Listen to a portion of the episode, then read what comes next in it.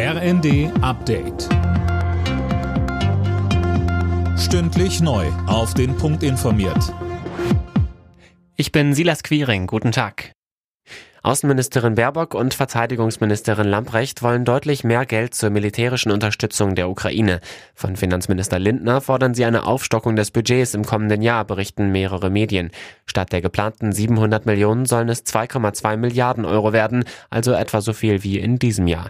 Mit dem Geld werden unter anderem die neuen Panzer für andere Länder im Rahmen des Ringtausches bezahlt. Erst heute hatte der ukrainische Ministerpräsident Schmihal Deutschland um weitere militärische Unterstützung gebeten.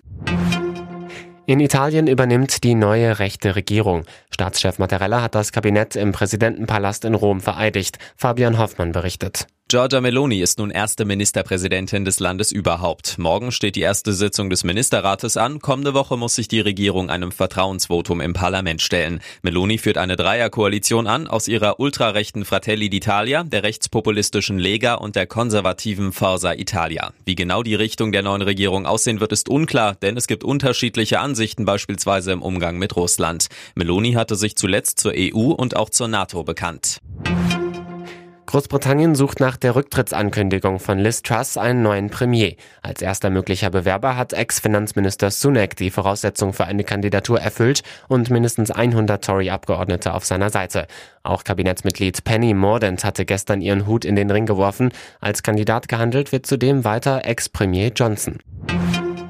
Die deutschen Fußballerinnen haben für die WM im kommenden Jahr eine machbare Gruppe erwischt. Das DFB-Team trifft in der Vorrunde auf Kolumbien, Marokko und Südkorea. Das ergab die Auslosung.